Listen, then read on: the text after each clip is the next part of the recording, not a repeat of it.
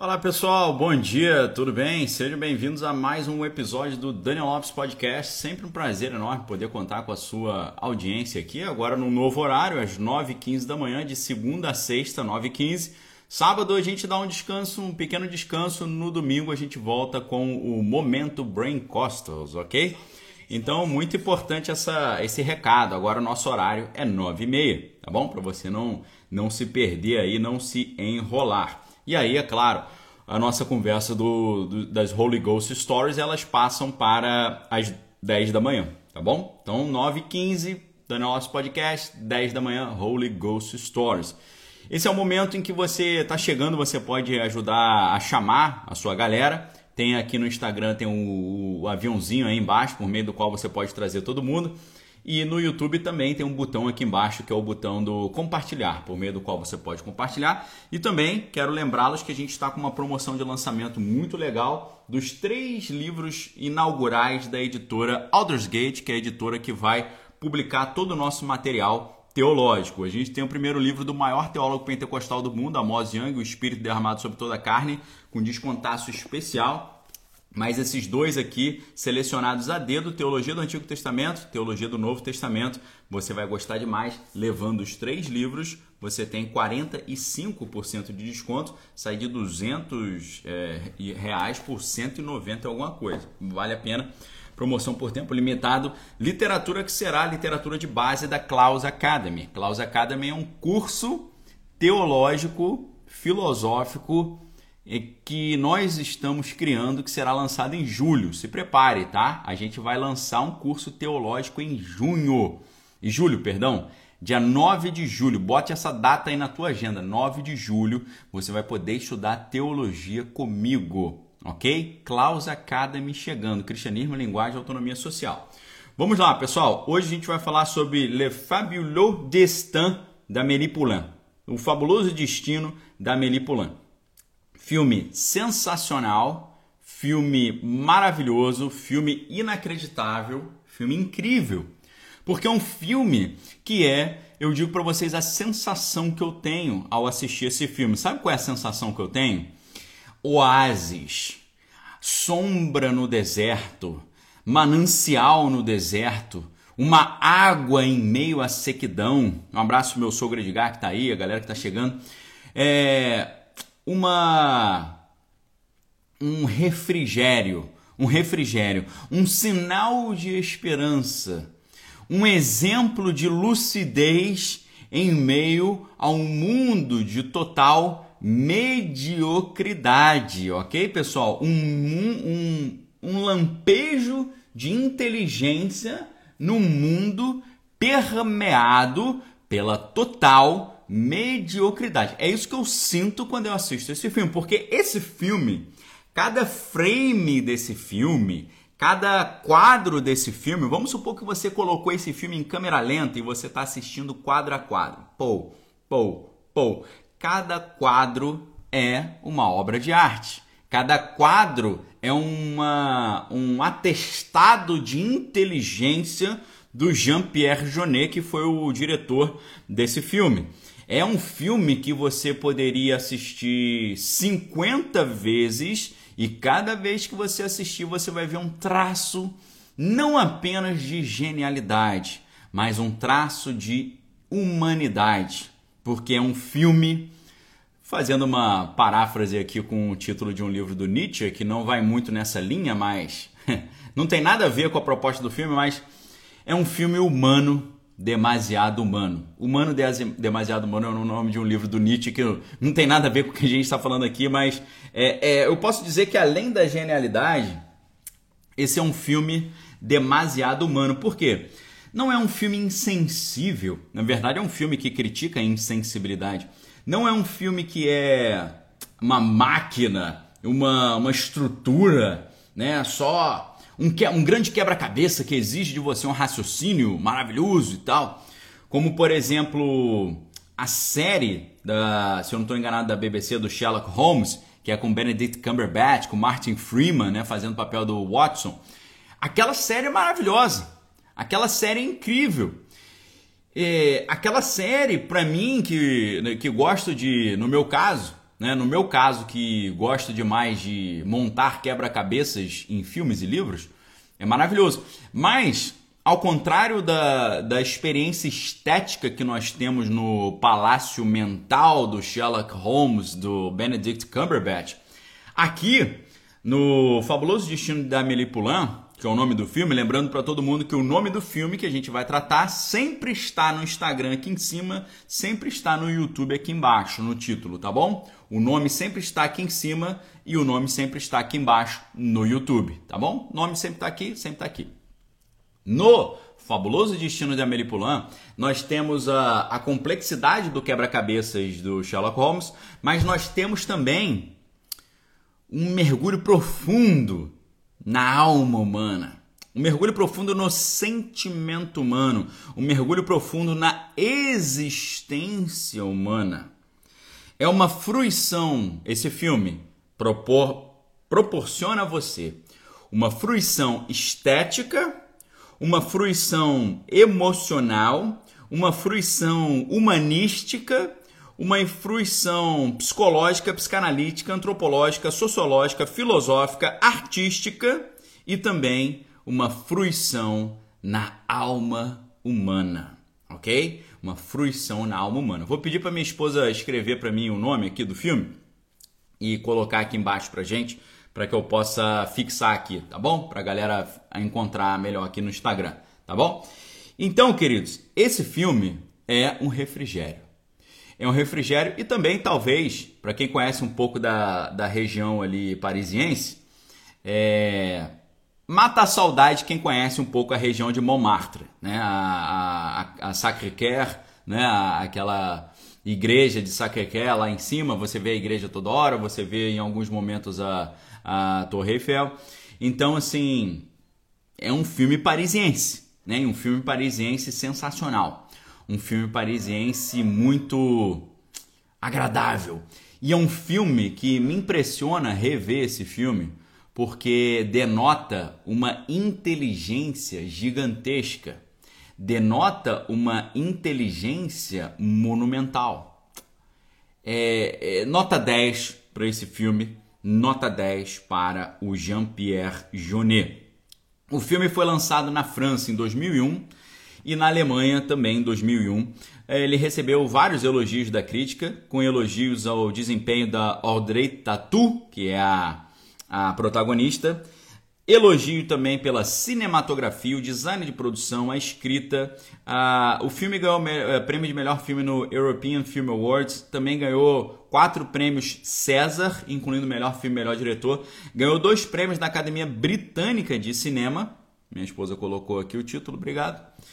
É, e também incluindo melhor roteiro original e foi indicado a cinco prêmios do Oscar, incluindo melhor filme estrangeiro e melhor roteiro original. Foi um sucesso comercial. O filme, apesar de ser um filme artístico, apesar de ser um filme de autor, apesar de ser um filme que quebra completamente com a mesmice e a pasteurização do cinema contemporâneo, ele foi um sucesso comercial porque eles gastaram 10 milhões de dólares e eles lucraram 172 milhões de dólares. Vamos fazer uma conta tosca aqui? Vamos supor que o filme gastou é, 10 milhões de dólares e o diretor ficou com 150 milhões. O diretor, só com esse filme, ele nunca mais ia precisar trabalhar, né, pessoal? Porque ele ficou com 140 milhões aí só com esse filme. Um sucesso estrondoso comercial. Tá? É um dos maiores sucessos internacionais de um filme francês. Se você ama o cinema, se você gosta de pensar, se você gosta de literatura, se você gosta de arte, se, você gosta uh, de viagem, se você, você acha Paris uma cidade legal e você não viu esse filme ainda, você está perdendo. Perfeito? Agora, antes de dizer o porquê que eu amo esse filme e o porquê que eu acho que você precisa assisti-lo urgentemente, e é um filme que você pode se debruçar sobre ele durante anos, porque ele abre margem para uma, uma infinidade de interpretações. É, esse, antes de eu entrar nesse assunto, eu gostaria de, de lembrar você. Deixa eu ver se eu pego um livro aqui. Esse livro aqui. Antes de entrar nesse assunto, eu gosto de. É, o Paulo tá lembrando aí que a trilha sonora é fabulosa. Meu sogro Edgar tá lembrando que o visual do filme é incrível porque ele, ele brinca muito com as cores, as cores são incríveis. Lembra um pouco um filme do Almodóvar, do Pedro Almodóvar, em termos de cores, né? A coloração muito viva, muito presente, muito marcada.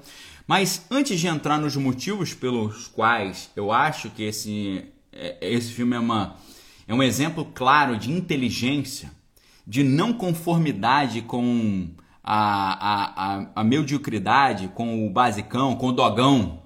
O dogão. E ele também, esse filme é um exemplo que você pode ganhar muito dinheiro fazendo um filme artístico.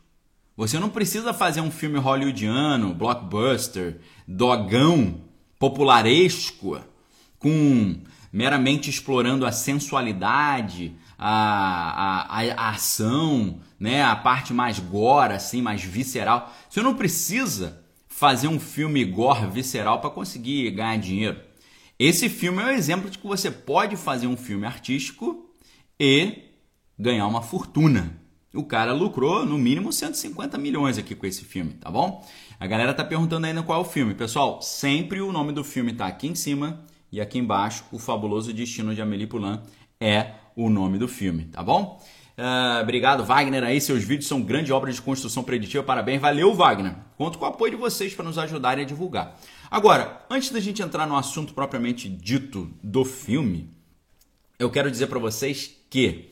Uh, por que, que a gente tem conversas sobre filmes nessa manhã? Pessoal, a minha tentativa aqui, o meu projeto, o meu objetivo a minha função, a minha meta é tentar ser um instrumento de restauração da cultura no Brasil. Ok, pessoal? A, a, o meu objetivo aqui é refinar o seu senso estético. Porque a estética ela está diretamente relacionada com a política, com a vida social, com a estrutura de poder com a inteligência, com a autonomia de pensamento. Perfeito? Esse é o objetivo. Não é por acaso que eu estou pensando de filme. O filme é uma isca para eu tentar fazer com que você entenda a importância da cultura para a, o bem-estar de uma nação. A degradação cultural ou a tosqueira cultural, não vou nem falar de degradação, vou falar de tosqueira. A tosqueira cultural, a, a consolidação de uma cultura é, sem profundidade, né, ridícula, ali mesquinha, medíocre, dogão, né, popularesca, isso ser transformado no padrão, isso é um perigo para a sociedade. E é isso que nós estamos vendo acontecer no mundo, mas também no Brasil. Veja hoje, por gentileza, pessoal, eu, durante muito tempo, trabalhei do lado da Academia Brasileira de Letras. Durante muitos anos da minha vida, eu trabalhei ali do ladinho da Avenida Presidente Wilson, no centro do Rio de Janeiro, do lado da Academia Brasileira de Letras. Várias vezes esbarrei com grandes personalidades Moacir Sclier, Nélida Pinhon, sempre vi esse pessoal passando por ali. Grandes, Arnaldo Nisquier, várias figuras importantes aí da, da cultura brasileira. Da literatura, principalmente, porque é a Academia Brasileira de Letras, não é de cultura. Agora, pessoal, vejam é, quem está permeando a Academia Brasileira de Letras hoje. Vejam quem está sendo elevado ao posto de imortal da Academia Brasileira de Letras hoje. Pessoas que não têm nem livro escrito. Isso é um sinal muito preocupante da nossa cultura. E isso é um problema muito sério porque se a cultura no Brasil, ou se o brasileiro em geral não valoriza mais a cultura, porque os pais não valorizam e as crianças então não valorizam demais, o cara, hoje o pessoal só valoriza quantas pessoas ele pegou na noitada ou quantas tatuagens que a pessoa fez no, nas suas partes íntimas, né? E isso é sinal de sucesso. E se no Brasil, em geral, se a gente pega a sociedade brasileira em geral, a situação já está muito complicada, Dentro da igreja a situação está pior ainda. E eu não posso aceitar esse tipo de realidade. Eu não posso. Sabe por quê? Se a sociedade secular está completamente perdida na cultura, é um problema. Mas se a igreja está perdida na cultura, isso é a derrocada total do cristianismo, porque o cristianismo, durante boa parte da sua história, o cristianismo foi o berço da cultura. O cristianismo foi o berço das escolas, o cristianismo foi o berço das universidades, o cristianismo foi o berço do mecenato artístico. O cristianismo sempre foi o berço da cultura. Não apenas pelo senso da, de, de preservação cultural, mas também por uma questão sobrenatural. Uma vez que o Espírito de Deus se comunica conosco, e o Espírito de Deus, ele é aquele espírito que tem uma graça que se manifesta de maneiras multiformes, ok? Multiformes.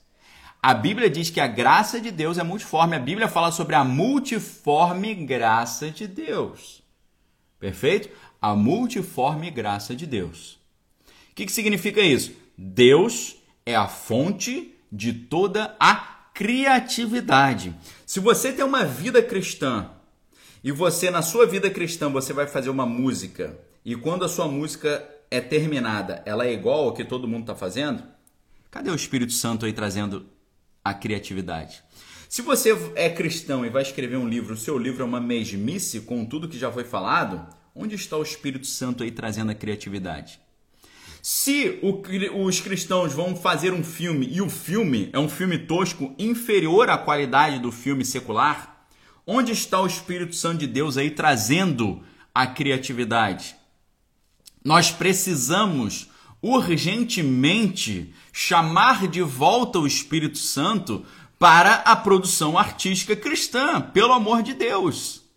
Pelo amor de Deus, nós, se nós somos cristãos verdadeiros, nós somos como galhos enxertados na videira, porque Cristo falou: Eu sou a videira verdadeira e o meu Pai é o lavrador. Todo ramo que está em mim dá fruto, eu limpo para que dê mais fruto. E vós já estáis limpos pela palavra que eu vos tenho pregado. O ramo que está em mim e não dá fruto é cortado e lançado fora no fogo para ser queimado mas vocês já estão limpos pela palavra que eu vos tenho pregado. Sejam sábios para fazer o bem e ignorantes para fazer o mal. Cadê a sabedoria na hora de fazer o bem? Cadê a criatividade de Deus na hora de fazer o bem? Por que, que o cinema mais avançado do mundo hoje não é o cinema cristão? Por quê? Por quê, pessoal? Por que não usar essas iscas do cinema da cultura para alcançar as pessoas para Cristo? Tá certo? Olha o que Jesus fala em Lucas 12:34. Pois onde estiver o vosso tesouro, aí também estará o vosso coração. Onde está o nosso tesouro? O meu tesouro, pessoal, o meu tesouro está em cumprir a vontade de Deus. Sabe qual é a vontade de Deus? A vontade de Deus é a finalidade de, de Jesus nos chamar para andar com ele, sabe qual é a finalidade? É esta. Para isso se manifestou o Filho de Deus para desfazer as obras do diabo. 1 João 3,8. Para isto se manifestou o Filho de Deus para desfazer as obras do diabo. Ou seja, Cristo se manifestou para desfazer as obras do diabo e os outros filhos de Deus, porque nós também somos filhos de Deus, nós também somos filhos de Deus, uma vez que a Bíblia diz o seguinte: é, Jesus veio para os que eram seus, mas os seus não receberam, mas a todos quantos receberam, deu-lhes o poder de serem feitos filhos de Deus, aos que creem no seu nome. Ok? Então você também é filho de Deus, eu também sou. E se nós também somos filhos de Deus, a Bíblia diz: para isso manifestou o Filho de Deus para destruir as obras do diabo. Você também foi manifesto para destruir as obras do diabo. E Jesus também diz: Vinde após mim e eu vos farei pescadores de homens. Mateus 4,19. O que, que significa isso? Jesus nos levanta para nós pescarmos homens e mulheres para Cristo. Para nós pescarmos homens e mulheres para Cristo, nós precisamos de iscas. A, a, a literatura é uma isca, o cinema é uma isca, a arte é uma isca, a história é uma isca, a filosofia é uma isca, a sociologia é uma isca, a antropologia é uma isca. Tudo isso são iscas. Iscas que a igreja desprezou. Aí você fala, não, mas tem igreja que valoriza a filosofia. Aí que está o grande problema. Nós temos igrejas que valorizam a filosofia, mas em geral essas igrejas rejeitam o Espírito Santo. Nós temos igrejas que amam o Espírito Santo, mas rejeitam a cultura. Nós temos igrejas que amam a cultura, mas rejeitam o Espírito Santo. Chegou a hora da gente ter um cristianismo que traz a cultura como isca para ganhar almas e traz o Espírito Santo também e se alimenta do Espírito Santo como a fonte de toda cultura, de toda criatividade, a fonte de todo pensamento. Ok, queridos? Essa é a fonte. Cristo é a fonte. Cristo nos deu uma missão. Vocês serão pescadores de homens e de mulheres. E Ele pode nos dar as estratégias e as iscas para nós concluirmos essa obra, esse chamado. Olha o que está escrito também em Romanos 16, 19, como eu falei para vocês. Sejais sábios para fazer o bem e simples para fazer o mal. Aí o cara, vai, o cara é cristão e ele quer evangelizar, e ele quer falar de Deus, e ele quer que o, o ser humano natural, secular, a sociedade secular é, interesse de estar na igreja, e ele faz uma música que é uma mesmice, um livro que é uma mesmice, um culto que é uma mesmice, uma pregação que é uma mesmice, tudo que é uma mesmice, ele quer que o cara ache legal estar ali na igreja. A igreja é a fonte da criatividade. Eu estou dizendo para vocês, o que Deus coloca no meu coração, o que Deus coloca no meu coração, é a igreja voltar a ser a vanguarda da arte. A igreja precisa voltar a ser a vanguarda da cultura, da arte, da ciência. Ok? E eu tenho certeza que essa esse convite ressoa no coração de muitos de vocês. Claro que ressoa. A gente está criando aqui um negócio. Eu estou compartilhando com vocês um negócio que Deus está colocando no meu coração.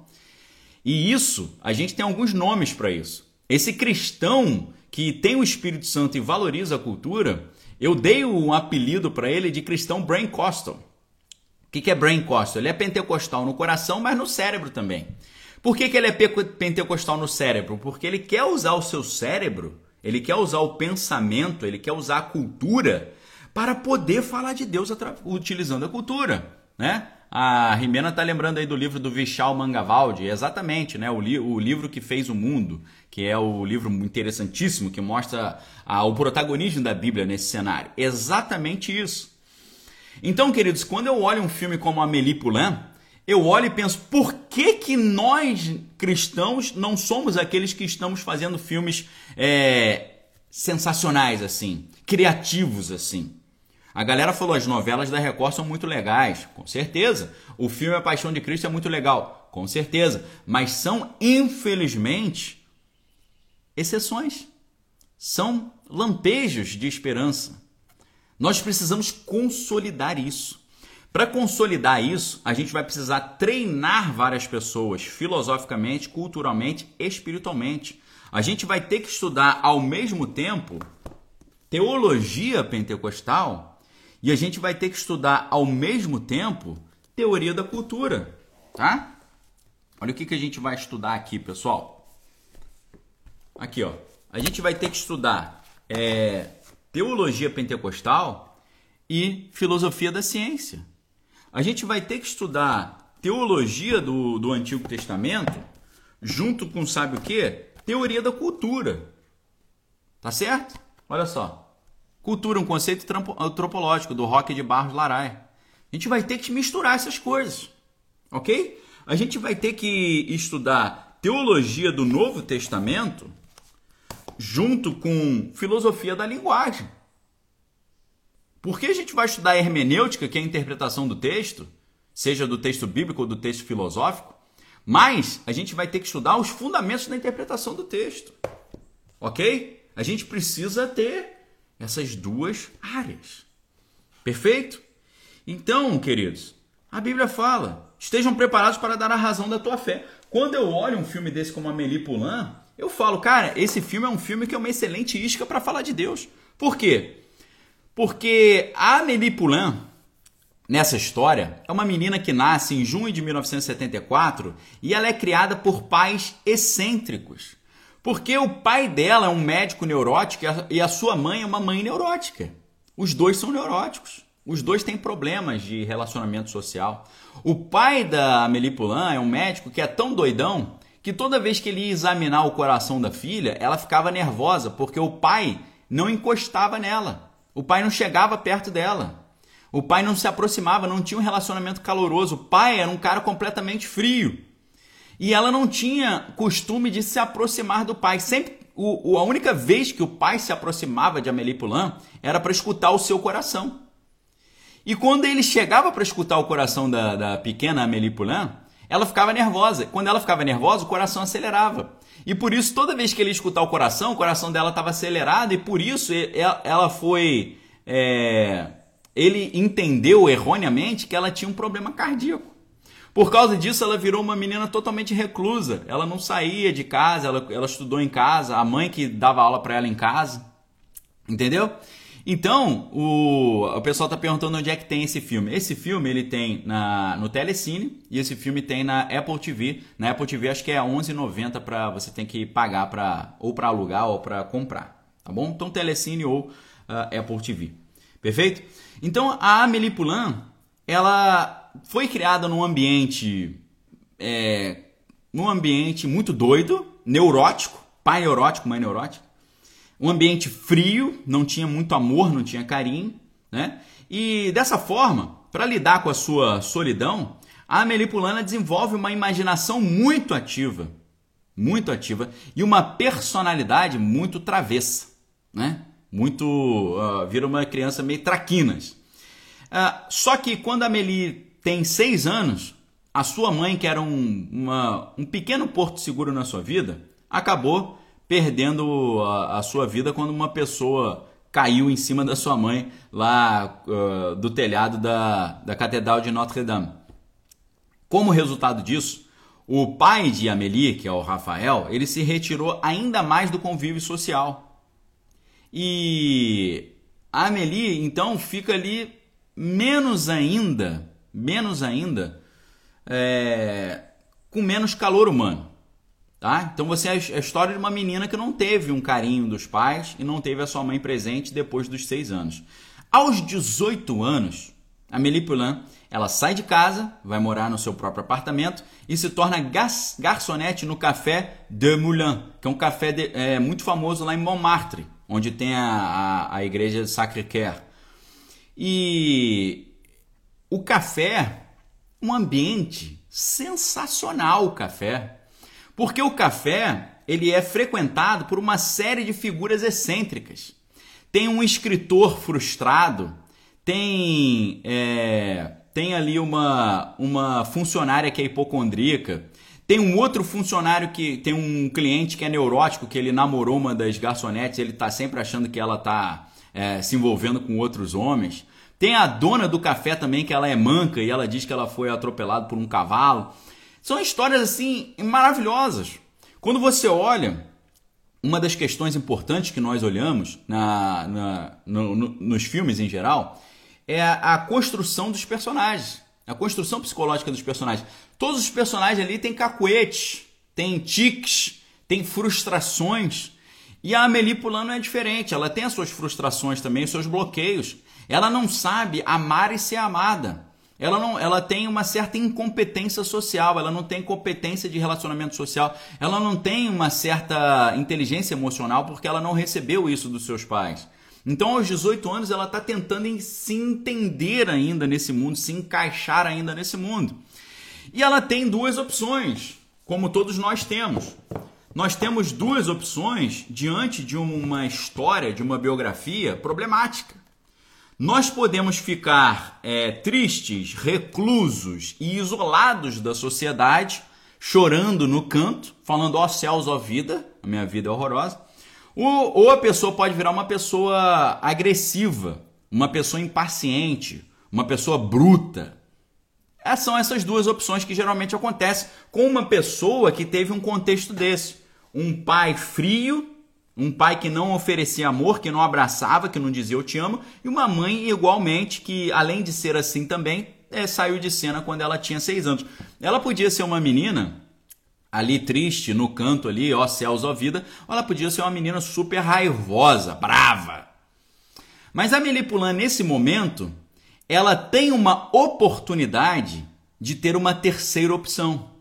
E essa terceira opção surge quando ela está no banheiro do seu apartamento e recebe a notícia de que a, a princesa Diana tinha é, ido embora, tinha falecido. Nesse momento, ela deixa cair a tampa, me parece, do seu perfume, e a tampa do seu perfume vai rolando no chão e bate no azulejo e faz com que esse azulejo do banheiro do seu apartamento seja deslocado da parede. E quando ela tira o azulejo e olha para dentro de um buraco que tinha ali na parede, ela descobre uma pequena caixinha. Uma caixinha que foi deixada ali por um menino que morou 30 anos antes naquele apartamento, pelo antigo morador do apartamento. E ela tem uma ideia naquele momento. E a ideia é a seguinte: eu vou procurar eu vou procurar a pessoa que era dona dessa caixinha. E eu vou entregar essa caixinha para essa pessoa. Se eu entregar essa caixa para essa pessoa e com essa atitude consegui-la fazer, é, conseguir fazê-la feliz, se eu conseguir levar alegria e felicidade para essa pessoa, ela conclui e ela estabelece uma meta pessoal. Eu dedicarei a minha vida a fazer os outros felizes. Olha só que interessante essa história, pessoal. Olha como é que tem um fundo cristão nisso. A Bíblia diz: chorai com os que choram e alegrai-vos com os que se alegram.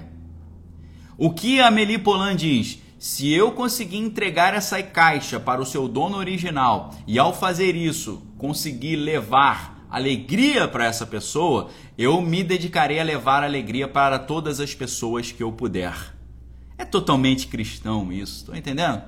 Era um, eu não sei se o, o diretor o, o Jean-Pierre Jeunet. Eu não sei se ele é cristão, não sei qual é a dele, qual é a proposta dele, mas o que eu digo para vocês é: isso aqui é um mote cristão. Esse é um mote cristão, né? o cristão ele vem ao mundo não para ser servido, mas para servir. O cristão vem ao mundo para ser sal da terra, luz do mundo, para ser um instrumento de libertação, alegria, paz, cura para as pessoas. É para isso que se manifestou o Cristo e para isso que os cristãos se manifestaram. Ou seja, ela, ela coloca para si mesma uma ela coloca para si mesma uma missão cristã. A Elaine tá, tá perguntando se eu indico esse filme para qual idade. Então, Elaine, tem um detalhe aí. A classificação desse filme é 16 anos, tá? Mas, como é, por que, que, a classificação desse filme é 16 anos? Porque ele tem algumas cenas de é, pessoas desnudas. Se você conseguir assistir o filme junto com a criança e avançar essas cenas, dá para assistir tranquilo, tá bom? Esse filme ele deve ter nas suas duas horas de duração umas três cenas assim dessa, dessa natureza. Se você conseguir assistir junto com a criança e ficar com o dedinho no controle remoto e avançar essas três partes, você dá para ver tranquilamente com a criança e eu tenho certeza que elas vão gostar muito. Coloque em dublado, assista com a criança, mostre os detalhes das cores da história. As é, é, uma criança pode adorar esse filme, caso você avance essas cenas. Tem algumas cenas assim que mostram né, corpos desnudos, rápidas e pontuais, mas tem. Por isso que a classificação do filme é 16 anos, tá certo? Mas é um filme que, se não tivesse isso, você poderia assistir tranquilamente com a criança de 5 anos sem preocupação nenhuma. Porque a história é muito bela, o visual é maravilhoso, uh, existem muito ele muitos elementos lúdicos, porque como a Amélie Polan não brincava com ninguém por causa desse suposto problema que ela tinha no coração, esse erro do que o pai colocou, ela ela, ela guardou muitos elementos da infância na sua vida adulta. Por isso, o que fazia a Melipolan feliz era, por exemplo, jogar pedra no rio, fazer aquela, aquele jeito que você joga a pedra no rio, a pedra quica. Entendeu? Então, é, é mais ou menos. É mais ou menos por aí. Seria maravilhoso não, não, se não tivesse essas cenas. Ok? Então, o filme ele tem uma proposta cristã clara, total. E o que, que acontece? Ela consegue entregar a caixinha para o seu dono original. O dono original fica muito feliz e ela não só consegue trazer alegria para ele, mas esse dono da caixinha, que era uma criança e agora já é um senhor, ele tem uma filha e um neto e ele não se comunica com a filha e muito menos com o neto. E depois que ele recebe essa caixinha, ele decide voltar a restabelecer o relacionamento com a filha e conhecer o seu neto. Então, ela não só trouxe alegria, ela meio que resolveu uma vida. É mais ou menos o que acontece no filme Doni Darko. No filme Doni Darko, o Doni Darko, com o seu sacrifício, ele consegue resolver a vida da cidade inteira. Ele entrega a sua própria vida em favor dos seus amigos, que é o que Cristo veio fazer. Para isso se manifestou o Filho de Deus para desfazer as obras do diabo, mas Jesus fala: é, não existe amor maior do que esse, dar a vida pelos seus amigos, é o que eu estou fazendo por vocês, eu estou entregando a vida por vocês. Então, muito interessante essa, esses detalhes. E eu meramente estou comentando com vocês o roteiro, a história, ou a construção psicológica dos personagens. Agora, se a gente pega o arco narrativo, se a gente pega. Uh, isso é a história. Ah, quando a gente pensa em arte, a gente às vezes separa dois elementos: ah, o conteúdo e a forma. Perfeito? Sempre que você for abordar uma obra de arte, você tem que pensar no conteúdo e na forma. O que, que significa o conteúdo e na forma? Eu posso contar a mesma história de várias formas diferentes. Eu posso contar a mesma história com plataformas diferentes. Eu posso contar uma história pessoalmente, verbalmente. Eu posso contar uma história por meio de um livro. Eu posso contar uma história por meio de um filme. Eu posso contar uma história por meio de uma, uma peça de teatro. Então, o, o que, que acontece? É, a, gente, a gente vê que é, até aqui eu só falei sobre o conteúdo, mas eu não falei sobre a forma. E a forma é maravilhosa. A forma é maravilhosa. Até aqui que eu contei da história, talvez eu tenha contado 15 minutos do filme ou 20 minutos. O filme tem duas horas de duração.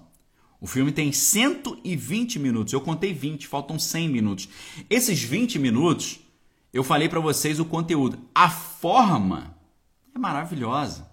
A maneira como ele conta a história é uma maneira completamente inovadora, peculiar, autoral, genial criativa, personalista, subjetiva. O Jean-Pierre Jeunet criou um jeito totalmente peculiar de contar essa história. Com é, narrativa em off, tem um narrador em off sensacional, um narrador que vai contando a história. Depois a, a Amélie Poulain, ela pensa em alguma coisa, abre uma caixa do lado dela, ela começa a ficar pensando. Tem uma hora que eles pegam um álbum fotográfico e as, as pequenas fotos desse álbum começam a conversar entre si. Tem hora que o, os objetos da casa, o abajur, começam a conversar e interagir com a história. Ela quebra a quarta parede quando ela deixa de olhar para os personagens ou para a paisagem, ela vira para a própria tela da, da sua televisão, ou ela vira para a própria câmera e conversa com a própria câmera. Tem quebra de quarta parede. Ou seja, é uma história belíssima em termos de conteúdo e é uma história hum, belíssimamente contada em termos das opções que o diretor teve em termos de forma, a forma como ele está contando, ok? E aí, pessoal, eu quero dizer para vocês que esse filme me dá uma uma vontade de trazer isso para dentro da, da, do nosso cotidiano. Essa sensibilidade artística. Eu quero que todos vocês olhem um filme como Matrix e achem legal, mas eu quero que todos vocês olhem um filme como o, o Fabuloso Destino de Amélie Poulain e olhem esse filme como legal também. Eu quero que vocês assistam Missão Impossível e achem legal, mas eu preciso que vocês assistam Amélie Poulain e também achem legal. Sabe por quê, pessoal? As, o senso estético, o que, que, é o senso estético? O senso estético é você saber é, avaliar a beleza. Você ter critérios conceituais para avaliar a beleza. Isso é o senso estético. Por isso que existe. Deixa eu ver se eu é, se eu acho esse livro aqui. Mas ele não está no lugar onde ele deveria estar. Aí eu fico chateado. Não, pera aí, acho que eu achei.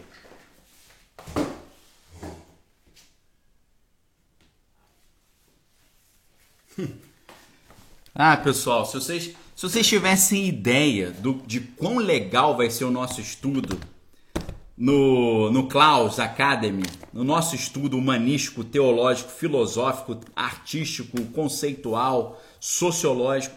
Pessoal, eu digo para vocês, ó, é, é impossível, é impossível você estudar. Deixa eu dar um exemplo aqui para vocês, tá? É impossível você estudar isso aqui, teologia sistemática, sem você estudar isso aqui, ó, estética. OK? Eu vou dizer para vocês, pessoal, por que o mundo e o Brasil estão na situação que estão por falta de sensibilidade estética, OK? Nós vamos estudar teologia estudando estética, que é a sensibilidade estética. Se você não tem critérios para separar o que é belo do que é feio, o que é bom do que é ruim, o, o, o feio se torna o padrão e o grotesco se transforma na referência hegemônica. Ok? E é isso que nós estamos vendo no mundo hoje. O mundo hoje está assim por causa da falta de sensibilidade estética. Nós vamos estudar a teologia sistemática junto com a filosofia política de Platão, junto com a filosofia da beleza que é a estética e junto com reflexões sobre o dom criativo. OK? Isso aqui vai ser o ciclo básico da nossa conversa. Ah, Daniel, para que você quer isso? Eu quero restaurar o senso estético do povo brasileiro. Nós precisamos a valorizar a cultura. Nós precisamos valorizar a cultura. Nós precisamos valorizar a cultura. Para nós criarmos uma nova cultura com valores cristãos, nós precisamos saber o que, que é a cultura. A grande disputa hoje está na cultura. A falta de senso estético, cultural, artístico destruiu o cristianismo, destruiu a igreja e destruiu a sociedade brasileira. Ok? Então, olha só, você vai estudar comigo estética. Sabe, sabe por quê, pessoal?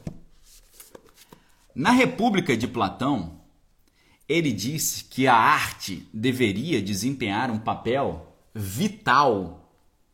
O que, que tem a ver a arte com a República? O que, que tem a ver a arte com a ciência política? Tudo! Tudo. A Dani está perguntando se as aulas do Klaus serão presenciais. O meu sonho é fazer misto, presencial e online. Mas, Dani, será a princípio prioritariamente online.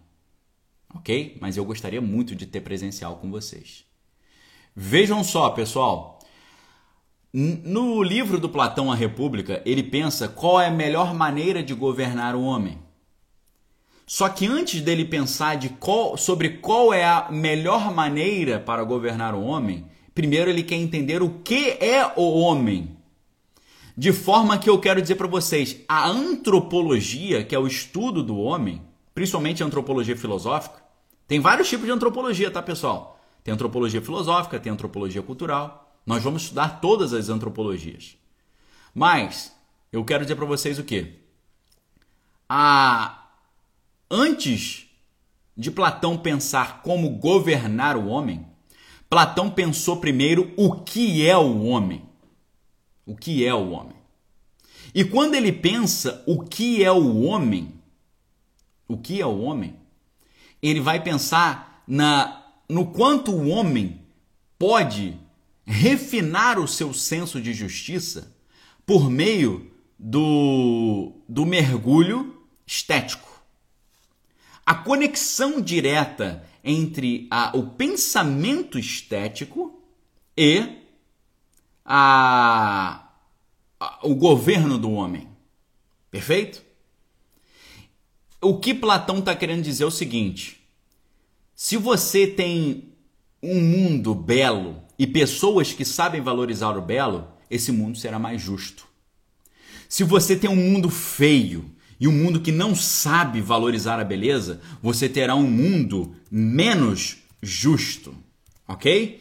Isso tem a ver com uma teoria sociológica que depois, né, é, um, um, um, pensador falou: vou montar uma teoria maravilhosa.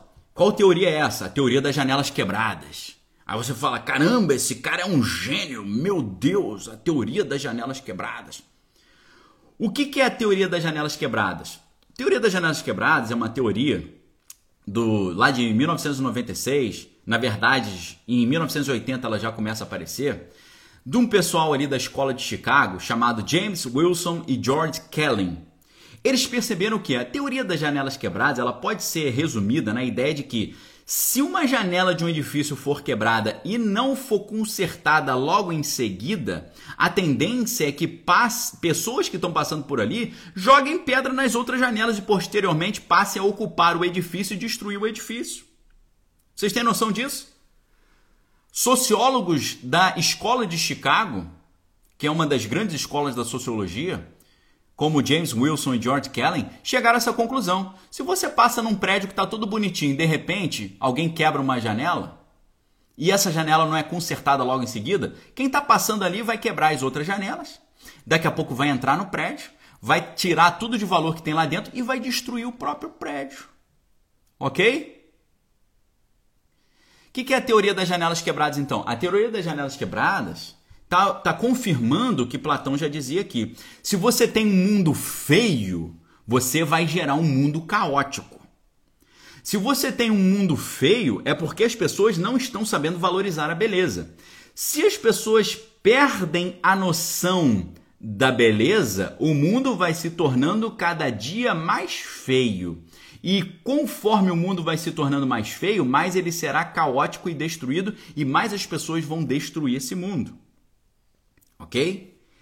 É, esse, essa ideia deu origem ao livro Fix, Fixing Broken Windows, Consertando Janelas Quebradas. O subtítulo do livro é Restoring Order and Reducing Crime in Our Communities, ou seja, restaurando a ordem e reduzindo a criminalidade nas nossas comunidades, do George Kellen e da Catherine Coles. É um livro de criminologia e sociologia urbana publicado em 1996 sobre as estratégias de conter ou eliminar a, a, feiura do ambiente urbano. Ok? A feiura do ambiente urbano. Ô Ana, eu não estou falando para glorificar a feiura, eu estou falando para nós criarmos um novo cinema inspirado nos conceitos cristãos e na beleza. Para isso, nós precisamos entender o que, que é a linguagem cinematográfica. Só isso, tá bom? Eu estou fazendo uma pregação contra a feiura. Por favor, preste atenção no que eu estou falando. Então, olha só, pessoal. Aqui, né, o JF Silva está lembrando que o Rudolph Giuliani utilizou isso em Nova York exatamente. E o que está acontecendo com Nova York hoje? O inverso disso. Aí eu pergunto para você, por que, que o Brasil está como está hoje? Porque, infelizmente, a, a, a, o povo brasileiro está cada vez mais vivendo num ambiente caótico, num ambiente feio, num ambiente grotesco, num ambiente de janelas quebradas, muros pichados, prédios destruídos, prédios feios. E os prédios feios, as janelas quebradas, as cidades desorganizadas, isso vai gerar o quê? Um homem que não sabe valorizar a beleza e por não saber valorizar a beleza, ele não sabe valorizar a justiça também.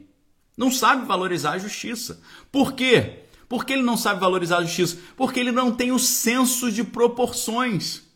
Ele não tem o senso de saber o que, que é belo e o que, que é o feio. Uma das maneiras mais eficientes de você destruir uma sociedade é tirar primeiro a noção da beleza, depois criar um ambiente feio, depois aquilo já está completamente destinado ao caos. Veja filmes, por exemplo, como Sin City. Vejam filmes do Batman, por exemplo, como Gotham City, sempre virou uma coisa feia. É Gotham, Gotham City é sempre uma coisa escura, é uma coisa tenebrosa, é uma cidade suja, é uma cidade é, é assim completamente é, macabra. É por quê? Porque isso aí você favorece a criminalidade, você favorece a destruição. A destruição total. Então, o que, que o Platão vai dizer? Para ter uma república saudável, nós precisamos valorizar a arte, mas a arte que ele gostava é prioritariamente a música. Porque a música é matemática e matemática são proporções. Platão acreditava que se você desenvolvesse na sociedade o senso estético musical, você estaria desenvolvendo no mesmo momento o senso estético da justiça, da equidade, das proporções, do equilíbrio. Ok? É exatamente isso que está acontecendo no mundo hoje. O Brasil é o mundo que eu posso dizer para vocês.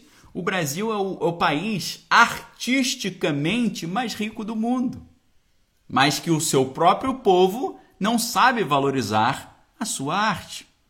O Brasil é o país musicalmente mais rico do mundo, mas o brasileiro não sabe valorizar a sua própria música.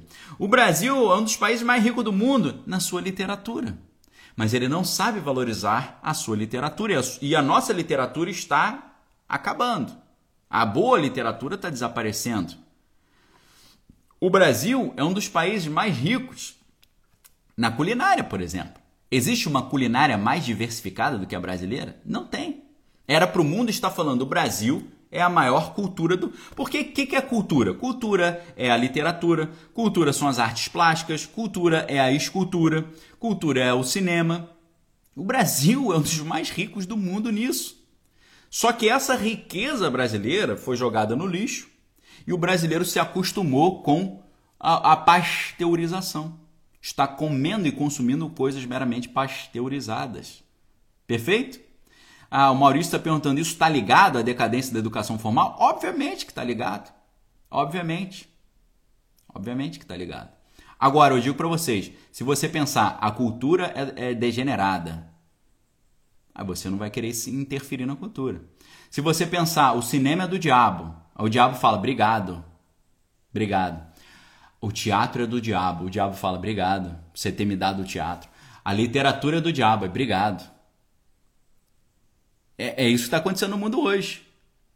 O cinema é do mal. Aí o cinema ficou do mal mesmo. O teatro é do mal. Ficou do mal. O teatro não é bom. O teatro é perigoso. O cinema é perigoso. A literatura é perigosa. Perigosa é a ignorância. A ignorância é o grande perigo. Quem diz isso é a própria Bíblia. O meu povo se perde porque lhe falta o conhecimento. Palavra hebraica, da'at. Da'at significa olhar e aprender. As pessoas não estão olhando e aprendendo. Da'at vem da letra Ain.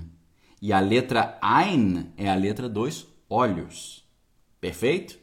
A letra dos olhos.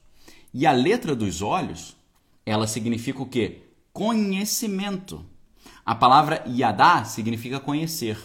Vem da letra Ain. A letra Ain é a letra do olho. Quando você olha a letra do olho, é o conhecimento vem pelo olhar. Por isso que Jesus fala, é, o apóstolo Paulo fala: examinai todas as coisas, retém o que é bom. Perfeito? Examinai todas as coisas, retém o que é bom. Se a gente examina todas as coisas e retém o que é bom, sabe o que você conclui? A igreja precisa ser a protagonista da arte. A igreja precisa ser a protagonista do cinema. A igreja precisa ser a protagonista da literatura. A igreja precisa ser a protagonista da escultura, do teatro, da cultura nerd, da cultura geek, da cultura pop. Jesus não nos convida para nos escondermos dentro das nossas casas. Jesus nos convida para nós irmos por todo o mundo e pregarmos o evangelho a toda criatura. Ide por todo mundo pregar o evangelho à criatura. Aí você fala, mas o mundo é dominado pelo maligno. Aí Jesus fala: não tem problema, eu vos envio como ovelhas em meio a lobos. Não foi isso que Jesus falou? Eu vos envio como ovelhas em meio a lobos. Não foi isso que Jesus disse? Agora, pessoal, eu vou revelar para vocês por que, que eu faço esse trabalho aqui com vocês e por que, que eu estou instaurando uma academia para treiná-los a serem pescadores de homens e de mulheres usando a cultura e tendo base para dar razão da tua fé a todo aquele que vos pedir. Olha só, Jesus não fala, olha, quando você salvar a sua alma, se esconda no meio do deserto e guarde muito bem a sua vida e não deixe ninguém ficar sabendo que você é cristão. Não foi isso, não foi isso que aconteceu. O que aconteceu foi, sabe o que? O que Jesus disse em Mateus 16? Sabe o que, que ele diz? Ele diz: ele não fala, vamos ficar escondidos para o inimigo não nos ver. Não! É, você pode falar, o cinema é do diabo, ah, o teatro é do diabo, a música é do diabo, a literatura é do diabo. Sabe o que, que Jesus fala? Invada a casa do diabo e tome conta da casa do diabo. Jesus fala: Sobre esta pedra edificarei a minha igreja e as portas do inferno não prevalecerão contra ela. Sabe o que, significa isso? Jesus está dizendo que o cristão não é o cara que fica dentro de casa assim, ah, eu sou cristão, o inimigo vai me pegar. Não. Jesus diz que o cristão é o cara que pega as suas armas espirituais, vai até o quartel-general do inimigo e arromba a porta do inimigo e saqueia o inferno. Saqueia o inferno. A, Jesus disse que a igreja vai saquear o inferno, porque Jesus falou: Eu edificarei a minha igreja e as portas do inferno não prevalecerão contra a igreja. O que, que é a porta do inferno? É a igreja batendo na porta, falando: Eu vou entrar e vou resgatar tudo que é meu que está aí dentro. E a igreja bate na porta do inferno, derruba as portas do inferno e leva a chave da morte e leva cativo o cativeiro. Para isto se manifestou o Filho de Deus para desfazer as obras do diabo. Oh, o cinema é do diabo, cuidado com o cinema. Ah, é do diabo? Eu vou lá e vou invadir, porque as portas do inferno não prevalecerão. A literatura é do diabo, eu vou lá e vou invadir, porque as portas do inferno não prevalecerão contra a igreja. O teatro é do diabo, eu vou lá e vou invadir, porque as portas do inferno não prevalecerão contra a igreja. A expressão grega é pileton hadu. O que, que é pile? Pile é porta, é portal, é coluna. Hadu é o Hades, a, a, a morte. Ou seja, Hollywood é o ambiente da destruição e da morte, é um inferno que eu vou invadir. O cinema é o ambiente do inferno e da morte, eu vou invadir. O, a literatura é o ambiente do inferno e da morte, vou invadir. O teatro é o ambiente do inferno e da morte, vou invadir. Eu vou invadir. O que, que a Bíblia diz? Ide por todo mundo, pregar o evangelho a toda criatura, quem crer for batizado será salvo, quem não crer será condenado. Em, no, né, sobre esta pedra edificarei a minha igreja, e as portas do inferno não prevalecerão contra ela. Tá certo? Olha, olha a ideia, olha a ideia, olha a ideia. O cristianismo amedrontado e retraído ou o cristianismo ousado e desbravador? Qual cristianismo você acha que a Bíblia prega? Eu pergunto a você, estou perguntando para você aqui agora, qual cristianismo você acha que a Bíblia prega? A Bíblia prega um cristianismo amedrontado e retraído? Ou a Bíblia prega um cristianismo estratégico, ousado e desbravador? Se Jesus tivesse olhado para o mundo como algo dominado pelo maligno e tivesse se amedrontado, nem eu nem você seríamos cristãos hoje. Nem eu nem você. O apóstolo Paulo pegou o seu cristianismo e levou para o centro do Império Romano pagou o preço por isso, mas ele pregou para o imperador. E através de Paulo, o cristianismo foi espalhado por todo mundo, porque Paulo não via o mundo dominado pelo maligno e ficava assim: ai meu Deus, o mundo está dominado pelo maligno. Não! Onde tem inferno, eu vou invadir. Onde tem porta do inferno, eu vou conquistar. Onde tem portal da morte e da destruição, eu vou derrubar. Eu vou derrubar, eu vou invadir, eu vou conquistar. Eu vou entrar. Porque foi isso que Jesus falou. Sereis minhas testemunhas na Judéia, na Samaria e em toda a terra. Nós precisamos derrubar as portas do inferno no cinema. Nós precisamos derrubar as portas do inferno na filosofia. Nós precisamos derrubar as portas do inferno na literatura. Nós precisamos derrubar as portas do inferno na cultura em geral e na ciência também. E Deus está chamando aí um grupo que eu dei o apelido de Brain Costal, que é quem é pentecostal no cérebro também. Não só no coração, nem no espírito e na alma, no cérebro. O cérebro também é pentecostal. Sabe por quê? O cérebro está pensando, eu vou usar o pensamento, a cultura, a arte, a literatura, a cultura pop nerd, eu vou usar videogame, eu vou usar tudo para poder falar de Deus e anunciar a estratégia, porque eu quero ser sábio para fazer o bem e ignorante para fazer o mal ok? Deus está levantando uma tribo nova. E eu dei um apelido também para essa tribo de a 14 tribo. A 14. A gente tinha 12 tribos, mas a 13 tribo, que é a filha de Iná, que é uma filha que não recebeu tribo, então essa seria a 14 tribo. É o nome dessa tribo de cristãos que ama filme, ama o cinema, ama literatura, ama música, mas ama Deus também, ama o Espírito Santo e quer falar de Deus para quem também ama música, ama cinema, ama videogame, ama cultura pop, ama história em quadrinho, ama anime, ama animação, desenho. Para essa galera. Essa galera tem um espaço para essa galera. Chegou o momento. A igreja é um corpo. A igreja não é só uma cabeça, nem só um braço, nem só uma perna. A igreja tem tudo. A igreja tem o, o, o orelha, a igreja tem boca, a igreja tem dente, a igreja tem papila gustativa, a igreja tem retículo endoplasmático liso, retículo endoplasmático rugoso, tem mitocôndria, tem núcleo, tem hemácia, tem sistema é, imunológico. A igreja tem isso tudo. A igreja tem isso tudo. A igreja é isso tudo. Chegou um novo dedo da igreja aí, uma nova tribo, um novo grupo que quer usar isso tudo aí para poder anunciar Cristo dessa forma. Esse grupo tem alguns apelidos. Brain Costal, o cérebro pentecostal. Esse grupo tem um apelido, a 14ª tribo.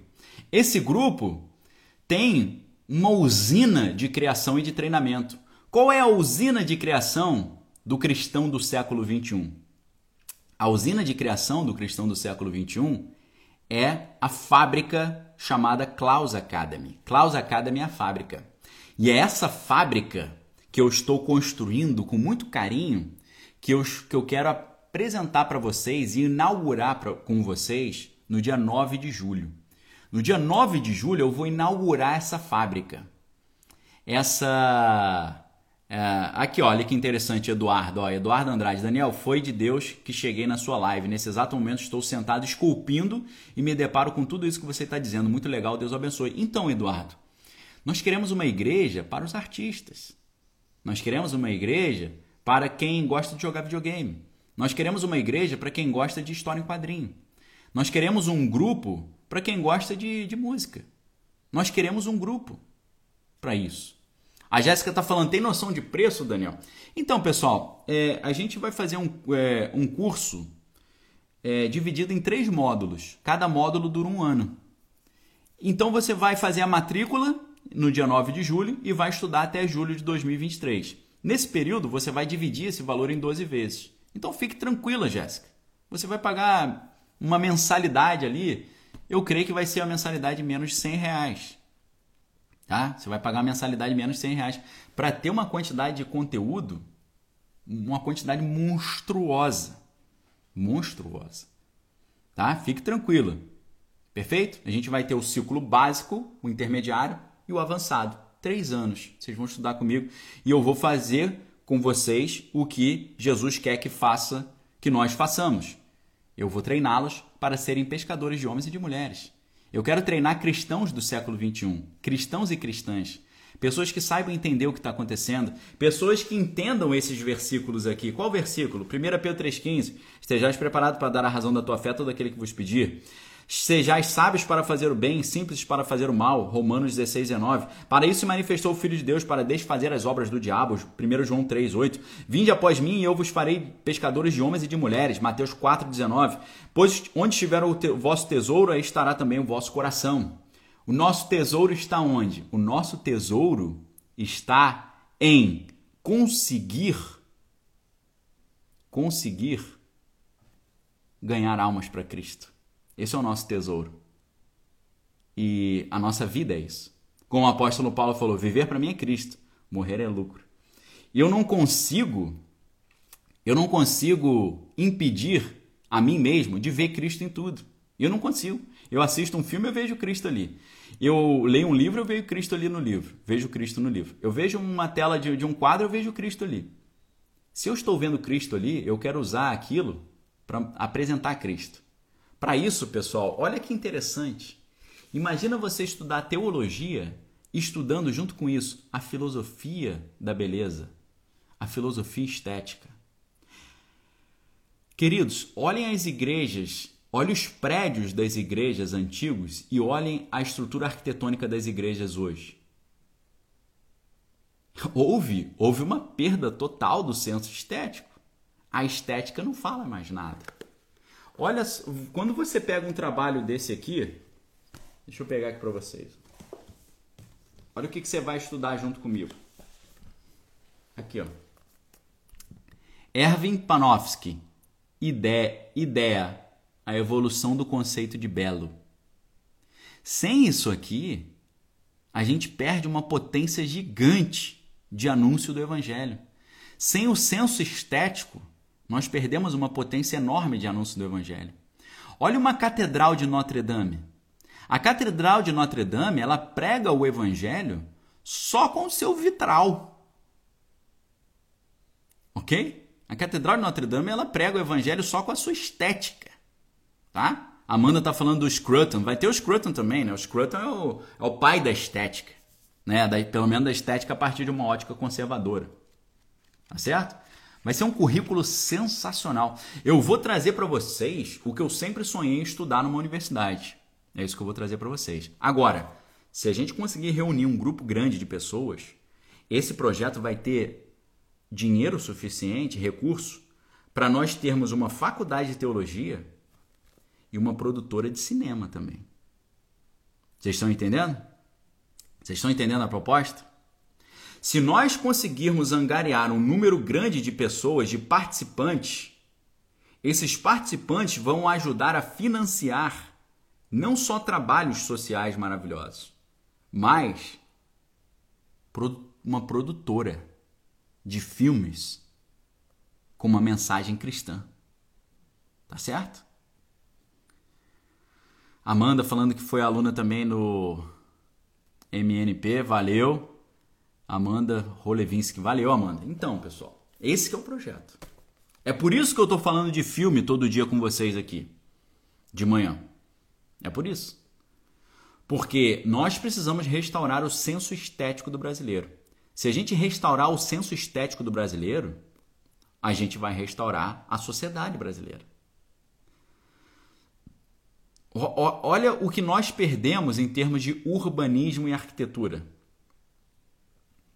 O Erwin Panofsky ele tem um outro livro falando sobre a arquitetura gótica e a filosofia medieval. As inovações da arquitetura gótica prenunciaram as inovações que a filosofia traria depois. Primeiro veio na arquitetura, depois na filosofia. A Elaine está falando qual é a data de lançamento do curso. Dia 9 de julho desse ano. 9 de julho. Eu estou só esquentando aqui, eu estou preparando. A gente está criando o site, a gente está preparando o currículo, o conteúdo programático, a plataforma. Estamos preparando tudo, tá? Isso aqui é um projeto para a gente mudar mudar, pode mudar o Brasil. Pode mudar o Brasil. É possível. Não é impossível, não. Pode mudar. Vai mudar? Não sei, mas pode mudar. Pode mudar a sua vida, pelo menos, a minha. Se a gente tiver mil pessoas transformadas, são mil pessoas que podem transformar. Sabe por quê? Porque quem é liberto, quem é livre, liberta. Quem é curado, cura. Quem é feliz, alegra. Quem é bem resolvido, auxilia os outros também a serem pessoas bem resolvidas. Tá certo? Amanda tá falando a casa de Machado de Assis no Rio abandonada. É isso aí. É essa restauração que nós precisamos. Malucast está falando que é no aniversário da filha. Luciano está perguntando se eu conheço o Brasil Paralelo. Pô, claro, quem não conhece o Brasil Paralelo? Lógico que eu conheço. Ok, pessoal? É, é um projeto para a vida. É um projeto que vai ter um, uma forte frente social e vai ter uma forte frente cultural. Vocês estão todos convidados para participar conosco. Continuem conosco aí para sempre receber mais novidades. Agora, alguns dos livros que nós vamos usar nesse projeto já estão disponíveis para a galera adquirir. E alguns desses livros selecionados a dedo por nós são os livros da editora Aldersgate. A editora que vai dar toda a base para o Klaus Academy é a editora Aldersgate, essa editora aqui, ó. Tá bom? Então nós temos aqui o Espírito derramado sobre toda a carne, teologia pentecostal do Amos Young. Nós temos aqui a teologia do Novo Testamento, teologia do Antigo Testamento. Esses são os três lançamentos inaugurais da editora Aldersgate. Se você quiser adquirir agora, você vai adquirir esses três livros que nós vamos estudar no curso de 204 reais por 112. Olha o descontão, três livros, sendo que esse livro aqui tem quase 500 páginas. Você sabe que quando o livro tem 500 páginas, encarece, mas mesmo assim, é...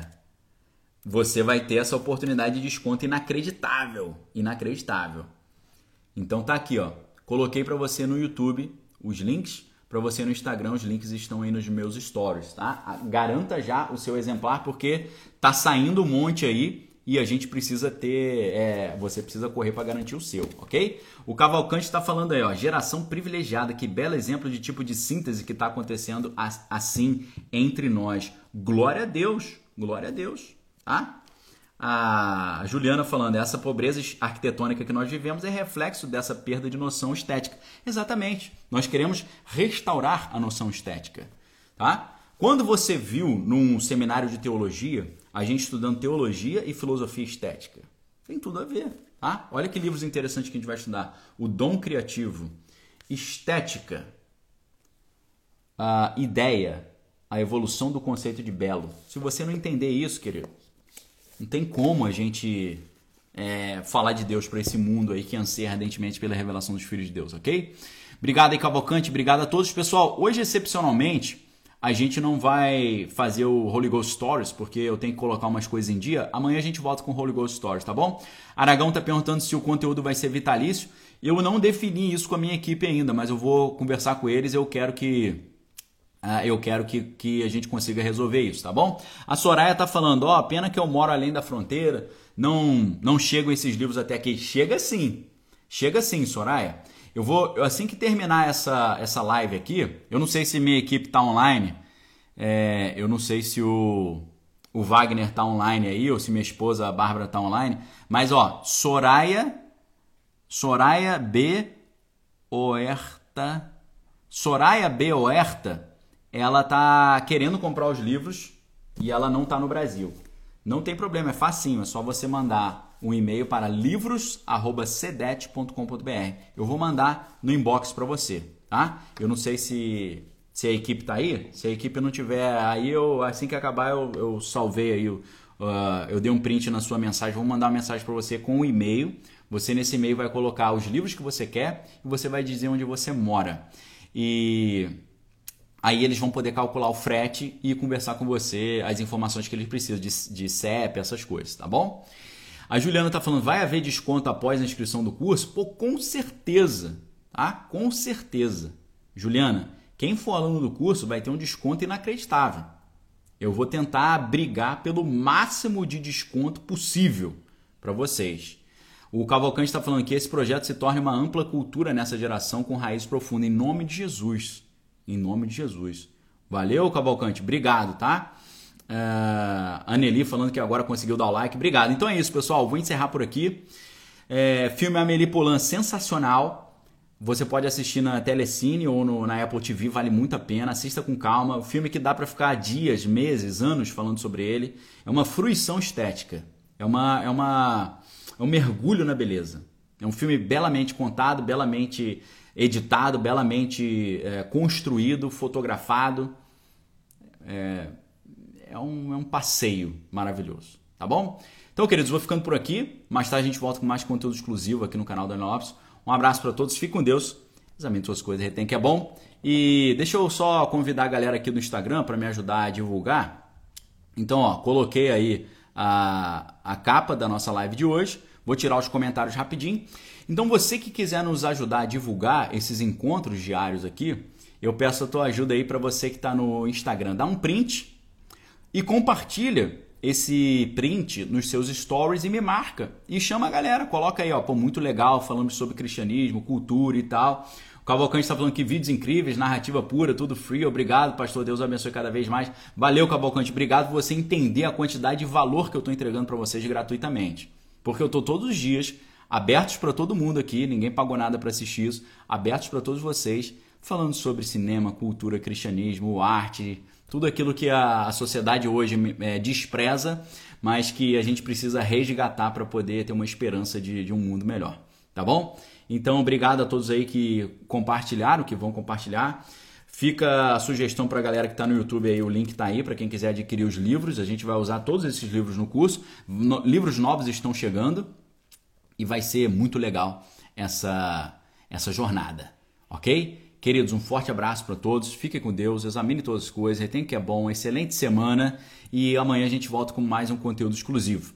Amanhã a gente vai falar de um filme que é com essa mesma atriz, Audrey Tatu, mas a gente vai falar de um filme chamado uh, Bem Me Quer, Mal Me Quer, um filme interessantíssimo que infelizmente está difícil de achar esse filme para assistir, mas vai ser, vai ser uma, uma jornada legal. Amanhã a gente vai falar sobre isso, tá bom?